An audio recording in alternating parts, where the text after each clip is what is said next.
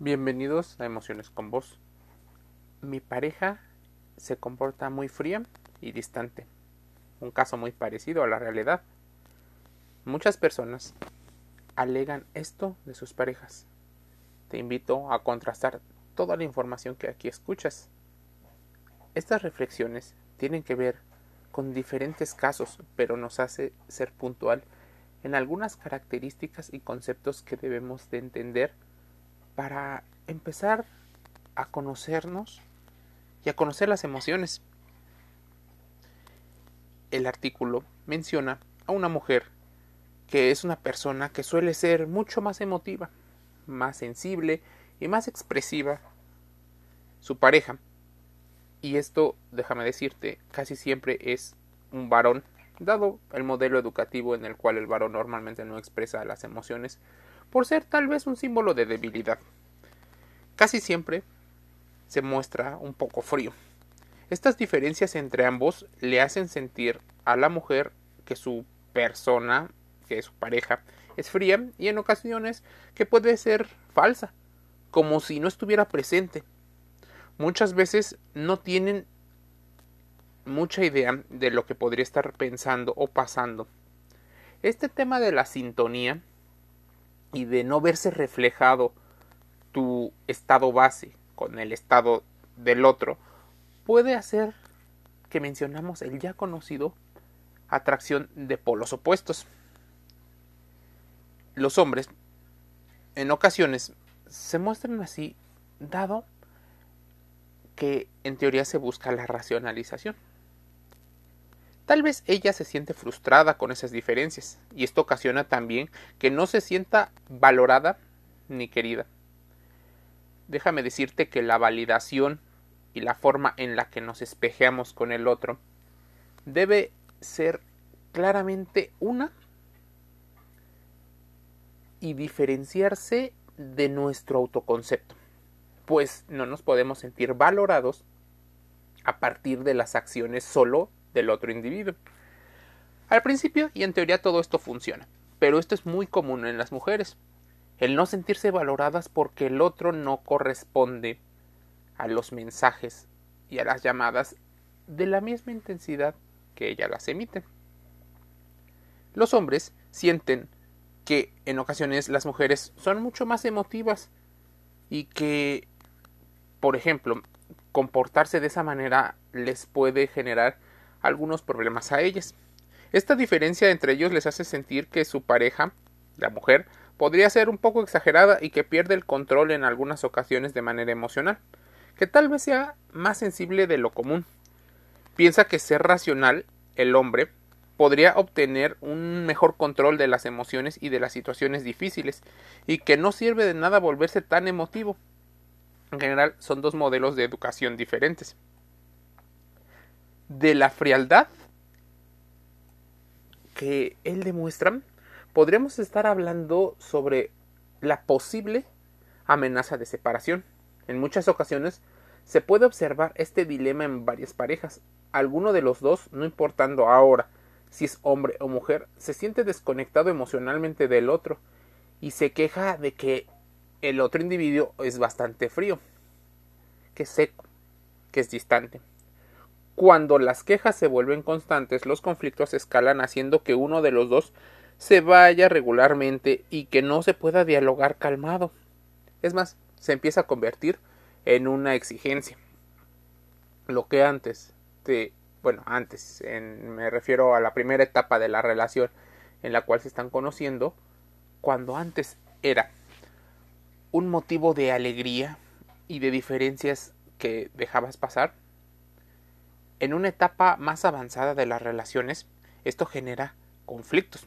Ya no hay diálogos calmados y cuando alguno de los dos tira la toalla, cansado, quemado por esa presión, decide simplemente vivir una vida paralela, un poco desconectado, y es cuando ellos se pueden convertir en bestias, del príncipe azul a la bestia, y ellas de la princesa a la bruja.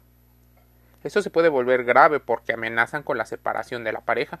Normalmente deben pasar algunos meses o hasta años antes de que se acumule toda esa frustración, ira y que se llegue al punto, sin embargo, se puede ver antes y saber por qué. ¿Por qué una persona le puede costar tanto expresar sus emociones? Uno, debido a la historia familiar que estás ignorando. Cada una de las personas tiene una propia cultura. Esta llamada filosofía emocional o vamos a llamarlo em, doctrina. Muchas de las personas fueron educados bajo esta idea de que no es importante expresarnos y lidiar tampoco nuestras emociones. Y claro, nuestros padres tuvieron también que ver mucho con esa ideología.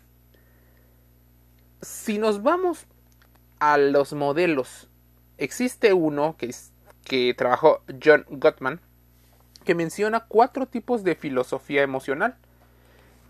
Esas que explican por qué nos comportamos como nos comportamos. Existen las personas que ignoran o descartan las emociones. Este tipo de familias tiende a esconder las emociones, especialmente las negativas. No digas. Y como no las reconocen, los miembros no pueden ofrecer una guía de cuánto y cómo lidiar con ellas. No es que no sientan, simplemente no se animan a ser expresivos. Tal vez porque fueron castigados o penados a lo largo del tiempo.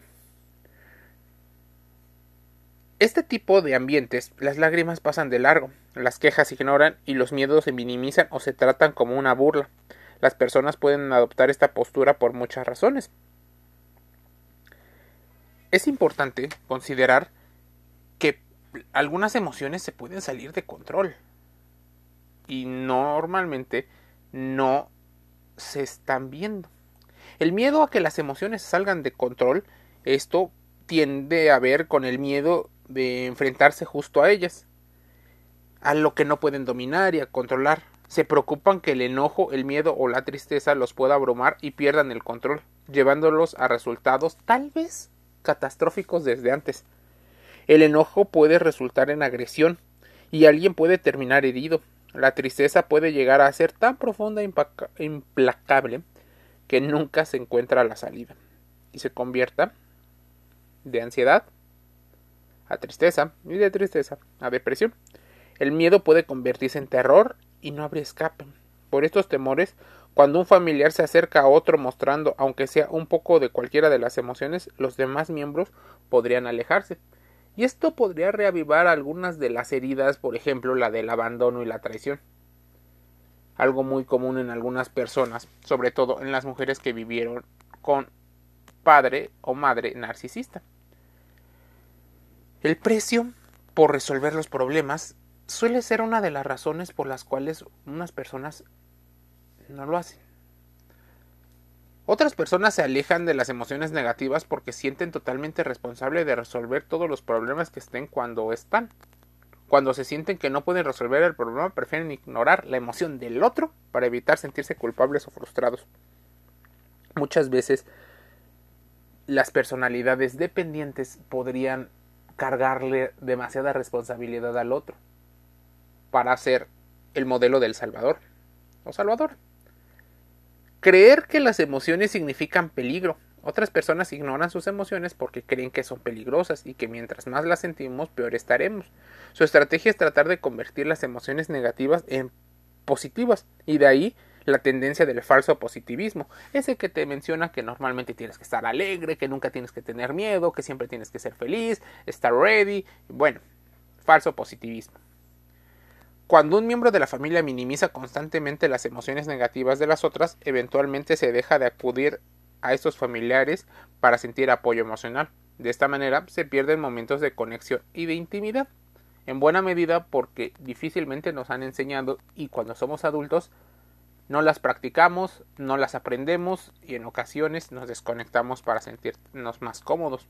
Se reprueban las emociones del otro para no sentirse agobiado. Y expresiones existen muchísimas, como no llores porque estás llorando, tal vez eres un exagerado. Eh, esto tiene que ver en gran medida por esa desconexión Existen entrenadores de emociones. Este no es un canal de eso. Estos podcasts no buscan hacer un falso coaching o una alabanza a situaciones y a metodologías que no están contrastadas. Los entrenadores de emociones o el coaching normalmente es usado porque la gente busca soluciones, pero al ritmo en el que va la, la sociedad, lo quieren de inmediato, sin responder seriamente los procesos que tiene la mente. Es más, pretenden que haya una transformación radicalmente rápida de aquello que ellos consideran el problema.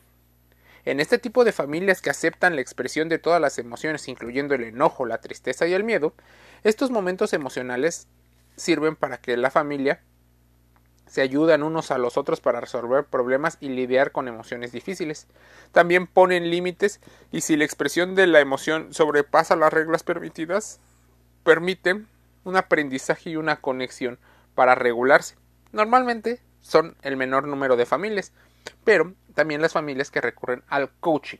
Ese de falsos gurús que te prometen la metodología mágica mientras acudas a sus cursos, que te dan contenido gratuito y eventualmente te lo empiezan después a cobrar, que te hacen algunos retiros en lugares exóticos para que encuentres tu y mencionan términos mucho más relacionados a la espiritualidad, eh, almas gemelas, empiezan a ver tu alma interna y situaciones que lejos están de ser probados. Es más, tampoco tienen un certificado de psicología o de psiquiatría.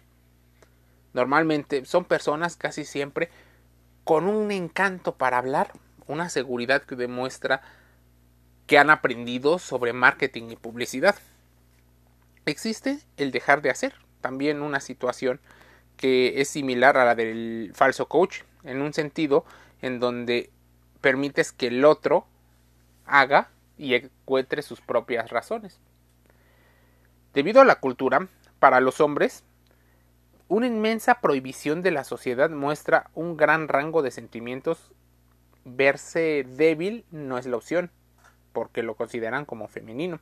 Para las mujeres, ellas tienen permitido mostrar muchas más emociones, a excepción de una, agresión, enojo. Se piensa que no es propio de una mujer mostrar agresividad y mientras que en el hombre se percibe como algo natural y hasta premiado. Muchas ocasiones ni siquiera nos cuestionamos lo demás. Los hombres intentan expresar las emociones y en ocasiones no es un hombre quien los calla, sino una mujer porque lo considera fuera de lo que aprendió. Y viceversa, una mujer se muestra agresiva y otras mujeres mostrando una doble cara de la sororidad empiezan con algunos ataques. Debido a su historial o personas, eh, la vergüenza, la evitación de carga, la falta de vocabulario, la privacidad son situaciones por las cuales te puedes convertir en una persona fría. ¿Por qué son valiosas las emociones que la gente considera negativas? Pues expresan situaciones, te ayudan a reflexionar, el enojo, la tristeza, el miedo. Es más, ninguna es una emoción mala. Siempre es importante recordar que nada de lo que podamos sentir está mal o incorrecto, sino que responde a algunas características que nuestro cuerpo nos está mandando. Las emociones, todas las emociones tienen una razón o motivos por los cuales existen y están ahí. Porque hay gente que les cuesta expresar entonces emociones positivas o cariños es importante medir tu nivel de expectativa porque probablemente la otra persona esté cargando con ello. A algunas personas también les cuesta expresar las emociones que llamamos positivas. La ternura, la esperanza, el cariño y el amor son emociones o sentimientos que pueden estar dentro del baúl para muchas personas. Por las mismas sociedades, algunos hombres sobre todo les cuesta mostrar ternura o cariño por temor a ser percibidos como demasiado femeninos y a ser descartados por esa situación en un modelo hipergámico donde los modelos inconscientes de elección de pareja y posteriormente del control y la valoración que la otra persona tiene puedan llegar a sufrir. Sí, te ven femenino o débil, según algunos modelos de educación, Y entonces empiezan varios de los otros problemas que casi nadie quiere admitir, pero que existen dentro de sus relaciones de pareja. Hay círculos sociales, países y costumbres en donde las expresiones de afecto son más naturales y en otras se valora más la racionalización y la discreción. ¿Cómo se puede mejorar la diferencia de filosofías emocionales? Uno, comprendiéndolas. Dos, entendiendo la historia de tu pareja, pero comprendiéndola realmente, no nada más escuchándolo. Comprendiendo que algo de lo que fue educado creó un código, como si fuera una computadora, en el cual se perciben algunas emociones de una forma determinada. Y que si no es de esa forma que lo aprendió, difícilmente es interpretado. Entonces, viene la forma de expresarte. ¿Y cómo te expresas? En un ambiente lleno de seguridad, lleno de comunicación, en el cual sea muy importante el respeto. El amor no lo puede todo, pero puedes comenzar con la comunicación y creando un ambiente tranquilo. Normalmente esto no ocurre porque existen algunos otros problemas en las relaciones. Míralo con perspectiva, no es un problema perpetuo. Ve paso a paso. No quieras ir rápido y entiende tus emociones. Emociones con vos. Cierra un podcast invitándote a contrastar toda la información hechas aquí. Las reflexiones que hacemos. Busca que encuentres algunos de los conceptos que te pueden ayudar. Pues mencionamos algunos en búsqueda de entender las emociones que nos hacen ser como somos. Te envío un saludo.